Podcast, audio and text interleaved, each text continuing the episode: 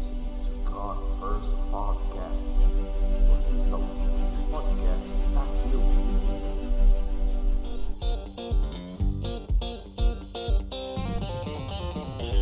Deus colocou no meu coração para compartilhar com a igreja hoje, que é justamente sobre oração e fé. E eu me coloco aqui diante de Deus e oro para que vocês olhem além de mim, porque de mim eu não tenho realmente nada para compartilhar. Então, que Deus realmente possa me usar para falar com vocês através de mim e que vocês esqueçam quem sou eu, esqueçam quem é Fabiana. Bom, quantas mulheres a gente tem para tomar como exemplo na Bíblia? realmente um monte de história, um monte de, de, testemunhos na Bíblia de mulheres de fé, mulheres de oração, mulheres é, que profetizaram. E eu escolhi uma delas para poder compartilhar, para poder estudar, para poder ler e para poder trazer um pouco de, um, de um, uma relação com a nossa vida. E essa mulher que eu escolhi é Ana, a mãe de Samuel.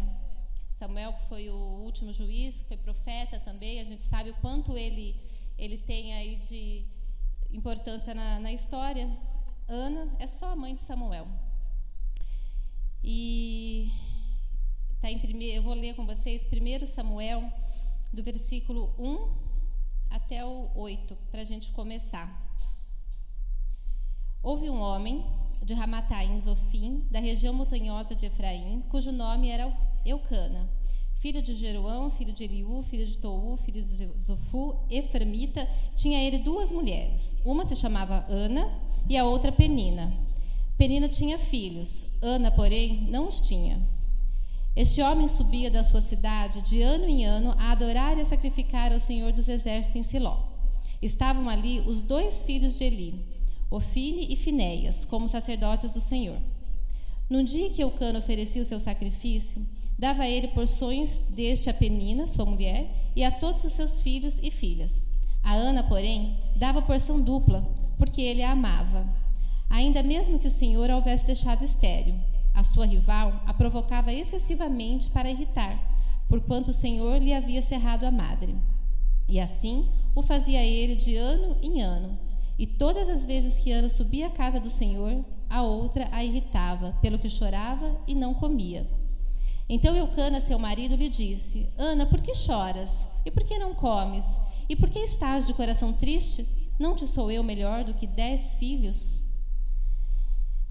É uma história conhecida, né? Muitos de nós já ouvimos a história de Ana, já conhecemos, já sabemos a história de fé, que, de oração da vida dela. Mas eu queria parar um pouquinho e fazer uma relação com a nossa vida. Aqui a gente tem Ana com um problema. Ela tinha um desejo, ela queria ter um filho, ela tinha um sonho. E naquela época era muito importante a mulher ter filhos, principalmente filhos homens, para que pudesse prosperar, para que pudesse continuar né, a família. Então, olha o tamanho do problema dela ali. Ela não conseguia ter um filho, ela queria ter um filho. Esse era o primeiro problema que ela tinha. Era um conflito do coração dela, era uma angústia que ela tinha. Ela queria ter um filho. Qual era o segundo problema que ela tinha? Ela tinha penina. Ela tinha outra mulher de Eucana que tinha filhos. A mulher tinha filhos. Naquela época era tolerado, né? A, a, mais de um casamento, a gente conhece a história, né? enfim. Mas era tolerado. Então, quando a mulher não podia ter filho, ele até poderia realmente procurar outra mulher, e outra mulher poderia ter filhos, é, que, que pudesse ter filhos. E ela tinha, então, um problema um sonho que ela não conseguia e ela tinha uma penina na vida dela que provocava, que irritava, que mostrava para ela aquilo que ela não tinha. E tinha uma terceira coisa, que era o sentimento que despertava tudo isso. O fato dela não ter o que ela queria, o fato dela ter alguém que ficava provocando, despertava nela um sentimento de tristeza e de choro. Ela vivia angustiada, ela vivia triste, ela vivia deprimida. Trazendo isso para a nossa vida, o que, que a gente tem de Ana, desse, desse problema de Ana? Cada um de nós aqui pode ter algum problema também. Um sonho que não está conseguindo realizar, um desejo no coração que está lá contido e que não está conseguindo que isso aconteça, uma aflição, uma angústia. Pode ser algo grande, pode ser algo pequeno, mas muitos de nós às vezes tem aquela coisinha ali dentro que eu queria, eu desejo, eu tenho vontade. É a nossa o, o, conflito de Ana era um, o problema de Ana era um, e a gente também. Cada um de nós aqui, provavelmente, tem alguma coisa que fica ali remoendo também, querendo que Deus realize. E a segunda coisa é que nós também temos uma penina. A gente não tem, graças a Deus, né? Não, não tem uma mulher, né? outra mulher, mas tem as mulheres, tem os homens, tem a vida. Vocês já viram isso, por exemplo, é, a pessoa que quer, usando o exemplo da Fê, ter, ter um filho. Ela quer engravidar, ter deseja ter um filho também, e não está conseguindo, não está conseguindo. Aí abre o Instagram e vê lá a família feliz com o filhinho. Aí é, é, a mesma função de Penina na vida de Ana, às vezes essas situações tem na vida da pessoa que deseja. A pessoa quer casar, ainda não conseguiu marido, tem vontade de casar, quer ter um relacionamento, quer ter uma família. Aí abre o Facebook e vê a família perfeita, a família Doriana. Aí aquilo machuca. Não é inveja, mas é aquela vontade de ter igual. Puxa, todo mundo tem, menos eu. Eu não tenho. Uma casa, eu queria ter uma casa maior, eu queria ter uma casa bonita. Fulano tem, não sei quem tem, só eu que não tenho, só eu que não consigo. Queria reformar a minha casa, mas não consigo. Aí sai com os amigos, os amigos são todos perfeitos, todo mundo trabalha, todo mundo tem um emprego bom, o emprego dos sonhos que eu queria ter, a casa que eu queria ter, a família que eu queria ter, o filho, o marido, enfim. Todo mundo está bem, menos eu. Então, assim, a penina hoje na nossa vida eu relaciono exatamente como isso, aquilo que a gente queria ter. Às vezes não é uma pessoa específica que está nos provocando, mas às vezes é uma situação que nos desperta esse sentimento, que pega aquela ferida que já está machucando e, sabe, aperta mais ainda. O duro é que muitas vezes a gente não pensa que Facebook Instagram nem sempre é verdade, né? Às vezes a família doriana não é bem doriana, às vezes o filho perfeito não é tão perfeito assim. Às vezes até a, pessoa tem um filho é, e está com alguma dificuldade, com algum problema com o filho, e aí começa a conversar com alguém e a pessoa fala, ah, mas o meu filho é diferente, o meu filho é assim. É a penina na sua vida, é a penina na nossa vida. Então a gente tem essas pessoas que nos trazem esse sentimento ruim também, assim como Ana teve. E por outro lado, Ana tinha uma coisa boa, que era um homem que a amava. Se vocês lerem aqui no finalzinho de novo, fala que ele dava porção dobrada para ela. Então ele dava para todo mundo e dava porção dobrada para ele, porque ele a amava, mesmo que a amada estivesse cerrada, mesmo que ela não conseguisse ter o filho, mesmo que ela não tinha aquilo que, que era importante para ele também. A Bíblia fala claramente, ele a amava mesmo assim. Qual é a nossa semelhança com Ana? Com certeza nós temos também pessoas que se importam conosco, independente daquilo que a gente ainda não tem. E mais do que isso, nós temos um Deus que se importa conosco, independentemente daquilo que a gente ainda não faz, não consegue fazer, ou ainda não, não realizou, ainda não, não, conseguiu pôr, pôr em prática. Assim como ela tinha Eucana, que amava, nós também temos um Deus que nos ama, independente de qualquer coisa, independente das nossas falhas e daquilo que a gente ainda não tem. Até fazendo um aspas aqui, outro dia eu estava é, assistindo o Pedro jogar, ele estava participando de um campeonato de tênis, e foi muito engraçado, porque eu estava ali torcendo por ele, e meu jeito de torcer é terrível, ainda bem que ele não está aqui. Porque é lógico que eu quero que ele ganhe, eu não gosto de competição, eu não gosto de jogo. E é lógico que eu quero que ele ganhe, eu estou lá torcendo por ele, mas eu fico com dó de quem perde. E se ele perder, eu vou ficar com dó dele, mas se o outro perder, eu fico com dó também do que perdeu. E quando eu estava sentada ali, aí eu comecei a orar porque eu queria que ele ganhasse, ele estava perdendo. Mas todo jogo era a mesma oração, mas enfim, aquele específico ele estava perdendo. E aí eu comecei a orar para ele virar o jogo, para ele conseguir ganhar. Era a final do, do, do campeonato. E aí me veio tão nítido o coração de Deus, porque eu estava orando para ele ganhar, mas ao mesmo tempo eu falei: puxa, mas imagina que os dois são filhos de Deus, que Deus ama os dois do mesmo jeito. Por que, que Deus vai fazer o Pedro ganhar e não vai deixar o outro ganhar. Sabe aquele sentimento de mãe? Como é que a gente pode amar mais um filho do que o outro? Não dá. Quem é mãe de dois filhos aqui sabe que é impossível você amar um filho mais que o outro. E ali naquele momento, o meu filho era o Pedro, eu estava torcendo por ele. Mas Deus tinha dois filhos ali jogando. Não sei qual era a relação do outro com Deus. Mas eu imaginei o coração de Deus. Aí o que, que eu pensei? Bom, se você ama dois filhos, eles são diferentes, fazem de forma diferente, vai ganhar ali quem tiver naquele momento merecendo, quem tiver naquele momento fisicamente melhor, quem tiver naquele momento com a cabeça mais tranquila para poder virar o jogo. Enfim, é, naquele momento eu senti como é grande o amor de Deus, independente de qualquer coisa, né? Deus nos ama de forma tão igual, tão igual. Ele não me ama mais do que o Adriano, do que a Luísa, a Rafa, enfim. Deus não ama ninguém aqui ia mais. Ele ama exatamente do mesmo jeito. E isso ficou tão, tão claro, né? Ele ama do mesmo jeito. Qual a diferença? É a nossa busca daí. É, é, o que cada um vai buscar, é o relacionamento de cada um. Aí é, é aquilo que cada um, que Deus vai dando devagarinho, aos poucos, na medida certa, daquilo que a gente pode suportar, né? E por fim, Pedro ganhou. é, enfim, então foi assim, é, é só esse aspas aqui para dizer o quanto Deus nos ama, né? O quanto realmente Ele tem um, um, amor especial por nós, assim como Ele tinha por Ana, Ele tem por nós. Então essa é a primeira parte que eu gostaria de, de fazer assim essa essa relação de Ana conosco. Indo mais para frente, o que, que a gente vai ver agora? A segunda parte. Depois que ele fala para ela, não sou eu melhor do que dez filhos? Aí no 1 Samuel, é, no, no capítulo 1, versículo 9.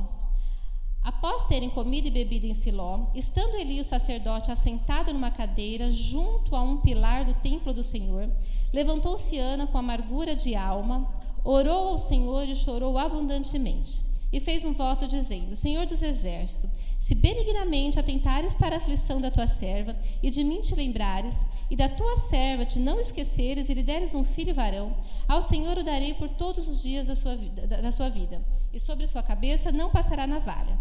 Demorando-se ela no orar perante o Senhor, passou Eli e observou-lhe o movimento dos lábios, porquanto Ana só no coração falava. Seus lábios se moviam, porém não se ouvia a voz. Por isso Elia teve por embriagada e lhe disse: Até quando estarás tu embriagada? Aparta de ti este vinho. Porém Ana respondeu: Não, senhor meu, eu sou mulher atribulada de espírito. Não bebi nem vinho, nem bebida forte. Porém venho derramando a minha alma perante o Senhor. Não tenhas, pois, a tua serva por filha de Belial, porque pelo excesso da minha ansiedade e da minha aflição é que tenho falado até agora. Então lhe respondeu Eli: Vai-te em paz e o Deus de Israel te conceda a petição que lhe fizeste. E disse ela: Acha a tua serva mercê diante de ti. Assim a mulher se foi, seu caminho e comeu, e o seu semblante já não era triste. Aqui a gente vê uma situação de Ana. Ana foi é, orar. Antes disso, vocês percebem que fala que todos os anos eles iam a Siló fazer os sacrifícios. Gente, todos os anos Ana encontrava quem? Penina. Todos os anos estava lá é, a, é, é, aquele momento que mais machucava ela, porque era quando ela encontrava Penina com todos os filhos, a família, era aquele momento que ela se sentia provocada, mas ela não fala em momento nenhum aqui, fala todos os anos ela ia, ela fazia o que ela tinha que fazer.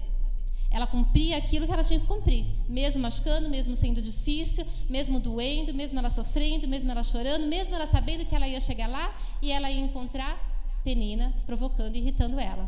Ela fazia o que ela tinha que fazer. Ela ia todos os anos. Ela era obediente. Outra coisa. Percebam que quando Eucana falou para ela, mas por que choras? Não tá bom aqui? É, não é melhor ficar comigo do que ter um monte de filho? Ela não falou para ele, ah, porque você não conhece Penina. Você não está vendo o que ela está fazendo para mim. Ela não falou nada. Ela não reclamou. Ela não ficou jogando na cara dele o problema que ela tinha. Ela não ficou se vitimizando e dizendo que a, a outra estava provocando ela. Ela não ficou chorando da amargura dela e se lamentando e, e reclamando. Ela não falou nada. Ela chorou, ela estava triste. O que, que ela foi fazer? Ela foi orar. Ela foi orar, ela foi se derramar, ela foi suplicar, ela foi pedir, mesmo estando triste. Outra coisa que a gente vê aqui, Aí está lá a mulher orando, a mulher triste, se derramando, suplicando a Deus, quietinha, só mexia a boca, não estava gritando. Olha como ela era calma e tranquila. Ela estava louca da vida, mas ela estava lá quietinha, só falando com a boca, falando com a boca, não se ouvia a voz dela. Aí o sacerdote acha que ela está o quê? Embriagada. Vai lá e fala para ela: Você está embriagada? Para aqui, né? Sai, para de fazer isso. Ela poderia falar o que para ele ali? Mulherada, né, com sangue quente, fervendo, podia virar e falar assim: Ah, você não sabe o que eu estou passando. Você acha que eu estou bêbada? Devia eu ter ido beber. Não, ela estava lá quietinha. Ela simplesmente teve respeito por ele. Ela teve paciência. Olha como ela respondeu, gente. Olha a forma tranquila que ela respondeu: Senhor, a minha alma está aflita, a minha alma está angustiada. Eu estou aqui conversando com Deus, fazendo uma súplica, fazendo uma petição. Ela foi calma, ela foi tranquila. Será que a gente consegue ser calmo e tranquilo desse jeito no nosso momento de aflição? Será que a gente consegue não reclamar e não murmurar enquanto a gente não recebe aquilo que a gente está pedindo para Deus? Será que a gente sabe realmente se comportar enquanto a gente espera? Ou será que a gente realmente se vitimiza da situação? Todo mundo tem, eu não tenho. Todo mundo consegue, eu não consigo. Todo mundo já chegou lá e eu ainda não cheguei. E aí vem alguém e fala, mas para quê? Você precisa você reclamar desse jeito? Olha tudo que você tem. Porque o que o que o Cana falou para ela foi exatamente isso, né? Já não te basta eu? E de repente, realmente, a gente pode ouvir, mas por que você está sofrendo desse jeito? Por causa disso? Você já tem isso, você já tem aquilo. Blá, blá, blá, e aí, qual será a nossa atitude? Será que de verdade a gente sabe se comportar como Ana? Será que a gente sabe respirar, ter paciência e saber que ninguém que está ao nosso redor tem culpa do que está acontecendo conosco? Que é uma relação entre nós e Deus, que a gente precisa ir lá buscar diante de Deus, que só Ele pode nos atender? Ou será que a gente está muito longe de ser Ana? Será que a gente está realmente é, murmurando, né? Que eu acho que é uma das coisas mais fáceis que a gente faz, né? É murmurar, se vitimizar. Por que, que Deus não me ouve? Às, às vezes até, né? A gente ora tanto e não consegue ainda. Eu estou orando há tanto tempo e Deus não me atendeu. Aqui não fala quanto tempo Ana estava orando. Aqui não fala quanto tempo ela estava passando por isso. Mas com certeza era muito, muito, muito tempo, porque é, Eucana e Penina tinham filhos e filhas, era mais de um. Imagina quantos anos Ana estava esperando por isso, que ela sabia que era importante, que ela sabia que fazia diferença na vida dela e na vida do marido dela. Mas ela estava triste, sim, ela estava triste, isso fica bem claro aqui. Mas ela não estava murmurando, ela não estava reclamando, ela tinha paciência e ela tinha educação, porque olha como ela teve respeito com o sacerdote que julgou ela, porque ela foi julgada ali como sendo, como estando embriagada. Muitas vezes, diante da nossa tristeza, diante do nosso problema, diante da nossa dificuldade, a gente também pode ser julgada. Ah, todo mundo está falando isso e isso de mim, mas ninguém sabe o que eu estou passando, ninguém sabe a dificuldade que eu tenho. Então, a gente buscar ser como Ana, em todos os sentidos, porque às vezes a gente fala só orar. Orar é muito importante, é lógico que é, mas existe um comportamento e uma postura nossa também para orar. E quando orar e como orar? o tempo todo. O tempo todo. Não é só, sabe aquela oração de, ah, é, foi lá, entregou a petição e acabou. Agora Deus sabe o que faz. Outra coisa que Ana não fez, gente, que foi se conformar. A Fê falou uma coisa interessante sobre o conformar, né? Quando aconteceu com a Lorena. Ela se conformou que ela ia perder a filha dela. Ana não se conformou que ela não ia ter filho. Ela acreditava que ela ia ter filho. Ela estava triste, mas ela ainda esperava ter filho. E a lição dada, a lição aprendida, né, Fê? Em seguida, o que, que ela fez? Não, agora eu não vou aceitar. A minha filha vai nascer perfeita. Então é a gente não se conformar realmente. Existem coisas que vão acontecer, que é a vontade de Deus para nossa vida e que vai ser assim. Mas tem coisas que a gente não precisa aceitar. Que a gente não precisa simplesmente aceitar, é, não tenho isso, não aconteceu isso, tudo bem. A gente vai buscar, a gente vai ter uma postura diante de Deus, a gente vai orar, jejuar, nos suplicar a Deus e não precisa aceitar aquilo que não é de Deus para a tua vida. Ah, não, não, não vou conseguir mesmo, deixa assim. Não consigo mudar, vou viver desse jeito. Não. Deus tem planos perfeitos para a nossa vida, Deus tem promessas para nós e elas vão se cumprir. Só que a gente tem que se posicionar e acreditar nisso, tomar posse daquilo que Deus já nos, já nos deu. E, de, e Deus nos deu autoridade autoridade para orar, autoridade para curar, autoridade para expulsar demônios, e a gente precisa tomar posse disso e deixar de se lamentar, de murmurar, sentar na cadeirinha ali, baixar a cabeça e falar: oh, ninguém me ama, ninguém me quer. Existe um propósito de Deus para a minha vida e para a tua, e ele vai se cumprir. A gente não precisa se conformar com aquilo que não é de Deus para a nossa vida. Amém? Passado isso, então, ela foi orar, foi respeitosa com Eli, creu nas palavras de bênção. Quando saiu dali, o que, que Eli falou para ela? Que Deus conceda a petição que lhe fizestes. Então, ali ela recebeu uma palavra de bênção. É, ela orou, ela se justificou, ela se comportou e ele deu a palavra de bênção. Que Deus conceda o desejo do teu coração. E ela tomou posse daquilo e fala o quê? Que ela saiu dali alegre, comeu e o seu semblante já mudou.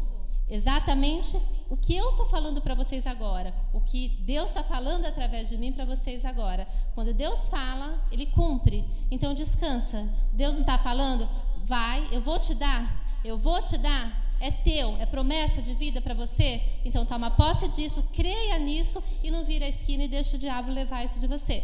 Então, quando você recebe uma palavra, quando você recebe alguma coisa de Deus que é para a tua vida, não duvida. Não duvida. Creia. Creia, somente creia, toma posse disso, descansa, come e vai embora. Certo? É nisso que a gente precisa crer e tomar posse. Mais um pouquinho adiante agora. Em, no versículo 19. Levantaram-se de madrugada, adoraram perante o Senhor, voltaram e chegaram na sua casa Ramá. Eucana coabitou com Ana, sua mulher, e lembrando-se dela o Senhor, ela concebeu. E passado o devido tempo, teve um filho, a que chamou Samuel, pois dizia: Do Senhor o pedi. Subiu Alcana, seu marido, com toda a sua casa, a oferecer ao Senhor o sacrifício anual e a cumprir o seu voto. Ana, porém, não subiu e disse ao seu marido: Quando for menino desmamado, levá-lo-ei para ser apresentado perante o Senhor, e para lá ficar para sempre. Respondeu-lhe Alcana, seu marido: Faze o que melhor te agrade, fica até o desmame. Tão somente confirme o Senhor a tua palavra. Assim ficou a mulher e criou um filho no peito até que desmamou. Havendo desmamado, levou consigo com um novilho de três anos a Efa farinha, o odre de vinho e o apresentou à casa do Senhor a Siló. Era o menino ainda muito criança, imolaram o novilho, trouxeram o menino a Eli e disse ela, aqui, ah, meu Senhor, tão certo como vives, eu sou aquela mulher que aqui esteves contigo orando ao Senhor. Por este menino orava eu, e o Senhor me concedeu a petição que eu lhe fizera. Pelo que também o trago como devolvido ao Senhor por todos os dias que viver, pois do Senhor o pedi, e eles adoraram ali o Senhor. Gente, observem o que Ana fez aqui. O que, ela disse lá na súplica dela que ela ia fazer? Eu vou entregar o meu filho. Ela teve o filho, ela recebeu a graça, ela recebeu a bênção. O que ela fez? Pegou o filho e cumpriu o que ela havia prometido ao Senhor. Ela levou o filho conforme ela havia prometido. Não se esqueçam. A bênção a gente vai receber. A gente precisa ser grato e cumprir aquilo que a gente promete. Porque muitas vezes na hora da aflição a gente promete um monte de coisa para Deus e a gente recebe e nem se lembra que a gente pediu para Deus e que foi Ele que nos deu. A gente vira as costas e a gente às vezes nem volta. Como aquela passagem que Jesus curou um monte de leprosos e apenas um voltou para agradecer. Nós somos assim. Se a gente não vigiar, se a gente não tomar cuidado, se a gente não estiver atento, a gente ora, a gente pede, a gente fica naquele momento de aflição e de angústia, aí Deus prepara, Deus nos dá no tempo certo, no tempo dele, a gente acha que foi sorte. A gente acha que a gente trabalhou muito, por isso que a gente conseguiu e é fruto do meu trabalho. Ah, Deus, é, é verdade. Deus também, graças a Deus. Sabe aquele graças a Deus? Ah, graças a Deus eu fiz isso. Gente, graças a Deus. É gratidão a Deus por aquilo que ele fez. Às vezes a pessoa está numa situação difícil, está passando por um problema, começa a vir para a igreja. Aí vem, vem, vem, vem, as coisas melhoram, recebe aquilo que pediu. O que vai dizer que muitas vezes a gente vai para a igreja e a gente pede, a gente faz várias promessas para Deus. Quando a gente está passando por dificuldade, é, a igreja é o melhor lugar. Né? A gente corre lá e fala, estou precisando de uma palavra. Aí a gente senta, ouve a palavra e sai feliz da vida. Aí depois, outro dia, está acontecendo alguma coisa, não está bem. Ai, estou precisando de uma oração, liga para alguém, ora comigo. Aí ora, desliga tal. Aí depois, consegue o que quer. Era um trabalho, arruma um trabalho, era um marido, arruma um marido, era engravidar, engravida, era uma casa, compra casa, era um carro, ganhou o carro. E aí a vida fica boa. E aí a gente se conforta, a gente se acomoda e só vai voltar para a igreja e pedir oração e orar e ler a Bíblia a hora que tiver a próxima petição. Tudo errado, né? Tudo errado. O que a gente realmente precisa é um relacionamento com Deus. É algo um pouco mais profundo do que essa coisa superficial que muitas vezes a gente vive. E Ana é um exemplo disso. O que, ela fez quando ela recebeu a benção dela? Como todos os anos ela fazia, ela só não foi nesse primeiro momento de desmame, porque quando ela voltou, ela voltou já com Samuel, entregou para Eli, o sacerdote, e deixou ele ali conforme ela havia feito. E gente, na Bíblia fala mais para frente que ela teve mais filhos e mais filhas, acho que três e dois, alguma coisa assim. Ou seja, não foi só Samuel. Samuel foi o primeiro, porque Deus tinha um projeto e um plano absurdamente lindo e maravilhoso através da vida de Samuel. Era uma bênção muito grande, não era uma bênção pequenininha. Era algo muito grande. E depois ela teve mais filhos e mais filhas. Então não parou por ali. teve mais coisas acontecendo. Agora veja bem, o que eu estava falando a respeito do, do tamanho da bênção, né? Demorou? Pode ter demorado. A bênção foi grande? Foi enorme. Porque olha quem foi Samuel. Ela entregou Samuel e Samuel foi um profeta. Samuel ungiu o primeiro rei. Samuel foi o último juiz. Ele determinava as coisas, ele administrava. Enfim, assim como grandes outras pessoas a gente tem ali, Samuel foi um grande homem na, na Bíblia. E foi o filho de Ana. Então a bênção era muito grande. Então, mais um exemplo dela. Perseverar. Porque se está demorando, vai ser grande. Vai ser grande. Não é pequena a bênção que Deus tem, não. Tem muita coisa boa, muita coisa grande para acontecer, da mesma forma como aconteceu com Ana. A gente só precisa aprender a ter as atitudes dela, a realmente seguir o exemplo de Ana. Amém? Que é realmente perseverar em oração, que é buscar a Deus, que é ter paciência, fazendo um resumão né, do, que, do que a gente falou aqui até agora. Buscar com perseverança. Existem alguns outros versículos que eu separei aqui sobre essa autoridade que nós temos. Legal que hoje nós tivemos dois testemunhos completamente diferentes, né? Que foi o testemunho, testemunho da Fê sobre filhos, sobre cura, sobre vida, testemunho da Aninha, que é sobre um bem material, que é sobre a parte financeira, mas todos eles nos mostram o cuidado de Deus com as nossas vidas, o olhar de Deus e os ouvidos atentos àquilo que a gente tem pedido, àquilo que a gente tem clamado. Uh, em Marcos 10, 27. Para os homens é impossível, mas não para Deus, porque para Deus tudo é possível. Se existe algo assim como Ana estava orando, que parecia ser impossível, porque era um, um, um problema no ventre dela que ela não podia ter filho, para ela era impossível, para Deus não. Então nós temos que crer que as nossas petições também. Você parece que é impossível, você pensa que é impossível, parece ser impossível, mas para Deus tudo é possível. É, é, é acreditar piamente nisso. É ter certeza disso. Para Deus, tudo é possível. Não existe nada, gente, nada que é impossível para Deus. Nada, tudo é possível. E em segundo Crônicas fala também, né? Aquele, aquele que se chama pelo meu nome, me buscar, se humilhar diante de mim, me buscar, se arrepender dos, dos seus maus caminhos, do céu eu os ouvirei, os perdoarei e os farei prosperar. Na, é, é claramente dito aqui que a gente precisa fazer o quê? Se humilhar, orar, buscar a Deus, se arrepender. Não adianta a gente buscar a Deus e ficar fazendo tudo errado. A gente continua cometendo um monte de pecado, um monte de, sabe, redundante no pecado, redundante no pecado. Não, é se humilhar, se arrepender dos seus pecados. Quando eu me arrependo, eu deixo de fazer aquilo que eu estava fazendo.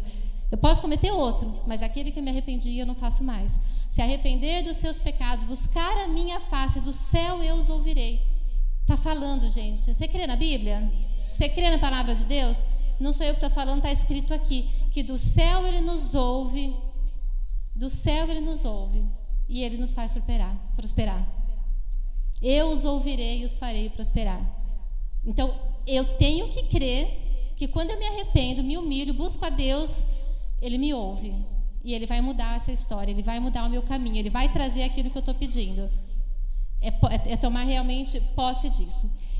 E em João 16, 33, Jesus fala: Neste mundo tereis o quê?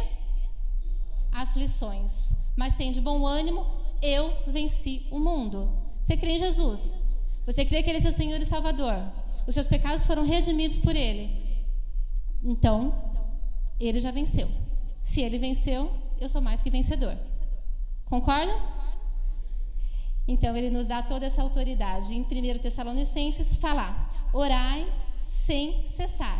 Em 5,18, a tudo dai graça.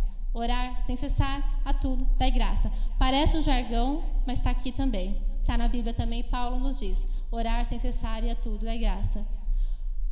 Qual é a nossa lição de hoje? Orar sem cessar e a tudo dai graça. Nós temos autoridade para isso. Quando Jesus subiu aos céus, ele deixou quem? O Espírito da Verdade, o Consolador, aquele que iria nos lembrar de tudo que ele nos ensinou. E, mais uma vez, se nós temos Jesus como nosso Senhor e Salvador, ele subiu e deixou o Espírito dele. Deixou em mim, deixou em cada um de vocês que estão aqui. Então, essa autoridade de orar essa autoridade de pisar em serpentes, essa autoridade de trazer a cura, nós já temos, porque nós temos Jesus, nós cremos em Jesus. Então já nos foi dado esse Espírito da verdade. A autoridade que nos foi dada, a autoridade que temos que tomar posse, a autoridade que nós já temos. A gente só precisa tomar posse disso, a gente só precisa realmente começar a exercer aquilo que já nos foi dado. É muito grande, é muito poderoso isso. Já foi nos dado. A gente não faz aquilo que a gente tem é, por, por direito. A gente não toma posse disso. A gente precisa começar a tomar posse desse direito que nos foi dado. Não é uma oraçãozinha, não, tá? Não é tipo assim, ai, Deus já sabe. É colocar ali para Deus tudo, tudo, tudo. Você sabe que eu nem conhecia tanto a Deus, a, a, a Cristo, a Bíblia, eu nem conhecia tanto quando eu era, acho que uns 19 anos. Eu fiz uma carta para Deus que infelizmente eu joguei fora. E eu escrevi o marido que eu queria. Escrevi exatamente, eu falei que eu queria um marido alto, moreno, forte, que fosse um bom pai, que fosse um bom marido, que fosse muito trabalhador. E eu escrevi uma coisa no final também, que Deus sabe todas as coisas. Eu coloquei que, que, que soubesse dançar. É, foi a única coisa, foi a única coisa que Deus não trouxe. Ao contrário, não sabe dançar e detesta dançar. Acho horrível dançar. Mas Deus é tão bom que ele sabia por que, que ele fez isso, né? Você imagina se ele tivesse me dado um marido com tudo isso que ainda soubesse dançar. Eu acho que eu estaria na balada até hoje dançando. Então, graças a Deus, Deus é muito mais perfeito, os planos dele são maiores que os meus. Ele deu um marido que não sabe dançar e que não gosta de dançar. E hoje eu nem ligo mais para dançar. Mas, enfim, é uma pena não ter guardado essa carta, porque é, é gostoso quando a gente recebe e, e tem, assim, né, para... Outro dia a gente estava vendo até, né, isso é uma outra história, mas um outro bilhetinho que eu tenho também de Deus, de pessoas que a gente orou para estar aqui hoje e estão aqui hoje. Então, é gostoso a gente escrever, a gente marcar e a gente ver quando Deus responde e tá ali, você abre o teu... Eu tenho um caderninho de oração e a gente escreve todos os anos, todos os dias ali, a gente escreve juntos, eu e o Wesley, mas tem coisas que a gente escreve sozinho. E aí você vai olhar lá no final do ano tudo que aconteceu. Ah, isso aqui atendeu, isso aqui atendeu, isso aqui ainda não, isso aqui não. E às vezes tem, eu orei pela Gabi, eu orei para que a minha irmã conseguisse se engravidar e, e viesse a Gabi. Aí depois está lá escrito no meu caderninho, Gabi, novembro de 2000 e alguma coisa que ela nasceu. Então, esse, esse, é um treino. A gente sempre falava isso na célula, né? Começa a fazer isso se você não faz. Abre um caderno, começa a escrever as suas petições para Deus, escreve as suas orações. E quando ele atender, você vai poder escrever o quando ele atendeu, e você vai falar que legal, tá aqui, ó, gratidão a Deus. Vou dar testemunho na igreja sobre isso. Senão a gente recebe e nem lembra, não é verdade? Que a gente recebeu. Vamos ficar em pé que eu vou orar por isso. Obrigada, Jesus. Obrigada, Senhor, por esse tempo. Obrigada, Senhor, porque o Senhor nos ensina todos os dias, Pai. Senhor, eu oro para que aquilo que o Senhor quis nos ensinar nesta manhã fique quente no nosso coração, fique vivo no nosso coração. Que nenhuma palavra daquilo que foi recebido aqui se perca, Senhor, ao decorrer desse dia, no caminhar, com os problemas, com as aflições da vida, Deus. Paizinho, eu oro para que a gente aprenda, Senhor, a ter a certeza que o Senhor está nos ouvindo, a ter certeza que os teus ouvidos estão atentos em nós. Pai amado, eu oro para que a gente passe a, a, ter a, a tomar posse da autoridade que o Senhor já nos deu como os teus filhos, meu Pai. Que a gente ore com fé, crendo que aquilo que o Senhor nos prometeu, o Senhor vai nos dar, que o Senhor vai cumprir os teus propósitos nas nossas vidas, Senhor. Paizinho, nos ensina, Senhor, a olhar para Ti na Tua perfeição e na Tua plenitude. Nos ensina, Senhor, a não duvidar das coisas que o Senhor coloca no nosso coração. Muitas vezes te ouvimos, sentimos no nosso coração a Tua presença e achamos que é coisa da nossa cabeça, Senhor. Senhor, cala a voz do mundo para que a gente possa ouvir somente a Tua voz, Pai, para que a gente possa ouvir os Teus conselhos, as Tuas orientações, Senhor. Paizinho, não nos deixe desanimar, não nos deixe, Senhor, é, é falhar diante de Ti, Pai, com desânimo, Pai, com confusão, duvidando da Tua palavra, duvidando daquilo que o Senhor tem para nós. Senhor, assim como Ana, Pai, que a gente possa ser forte, que a gente possa prevalecer, que a gente possa enfrentar os nossos problemas com sabedoria, Pai, com paciência, com respeito, Deus. Paizinho, que a gente não se vitimize da situação, que a gente não ouça o diabo falando dos nossos ouvidos que a gente é fraco, que a gente não vai conseguir que o problema é maior que a gente. Senhor, que a gente possa simplesmente entender que o Senhor é maior do que todos os problemas, que o Senhor é o Deus do impossível, que o Senhor pode cumprir aquilo que a gente deseja, que os teus propósitos não vão ser frustrados, Senhor. Paizinho, coloque em nós, Senhor, essa certeza, meu Pai, para que a gente possa ouvir somente a tua voz e o teu querer, Pai. Senhor, som do coração de cada um dos teus filhos que estão aqui nesta manhã. Sonda, Senhor Deus, o desejo de cada um deles, meu Pai, a petição do coração deles, os sonhos que cada um tem aqui, meu Pai. Que os sonhos não fiquem guardados, Senhor, que a gente não deixe de sonhar, que a gente não deixe de almejar, que a gente não deixe de colocar desejos, meu Pai, diante de Ti para que eles se cumpram, meu Pai. Senhor, que a gente não ache que o nosso desejo é pequeno ou que o nosso desejo é grande demais para o Senhor atender ou pequeno demais para o Senhor se importar. Que a gente entenda que o Senhor se importa com as coisas pequenas e com as coisas grandes. Que o Senhor se importa com todas as coisas. Que, o que o Senhor quer para nós é muito mais do que imagina, do que pensa a nossa mente, o nosso coração. Porque os teus planos são perfeitos e agradáveis, Senhor. Paizinho, Alcança, Senhor, cada um dos teus filhos que aqui estão. Multiplica, Senhor, a fé, a confiança, a vontade de te buscar. Que o nosso relacionamento contigo seja cada vez mais íntimo e mais próspero, Senhor Deus. Que a gente te busque em todas as coisas, em todas as causas. Que a gente aprenda a orar sem cessar. Que a gente busque a tua palavra cada, cada dia, Senhor. Que a gente busque ouvir o teu espírito a cada dia, Senhor. Que tenhamos um coração grato, Deus. Pai amado, toca a nossa memória, meu Pai, para que a gente não se esqueça de tudo que o Senhor já fez nas nossas vidas, porque todos que aqui estão têm algo para contar, têm algo para falar, porque o Senhor já fez muitas coisas nas nossas vidas, Senhor Deus. O Senhor já fez, meu Pai, e muitas vezes nos esquecemos e ficamos nos lamentando, ficamos nos namoriando por coisas que ainda não aconteceram e não olhamos para trás, Senhor, para poder agradecer tudo aquilo que o Senhor já nos fez, meu Pai. Oh, Senhor, muito obrigada, Pai, porque o Senhor nos retirou, meu Pai, de um lamaçal e nos colocou num lugar puro e santo, meu Pai. O Senhor nos colocou aqui, meu Pai, para crescer, para aprender, para para estar mais, mais diante de Ti, Senhor Deus. Paizinho, muito obrigada, Senhor. Muito obrigada por tudo que o Senhor tem feito. E que cada um possa sair daqui com uma motivação diferente para Te buscar e para saber que o Senhor é Deus, que o Senhor não falha, que o Senhor nos ouve e que as Suas promessas serão cumpridas na vida de cada um, Senhor Deus. Que possamos tomar posse disso e não nos esquecer. Em nome de Jesus Cristo. Amém. Amém.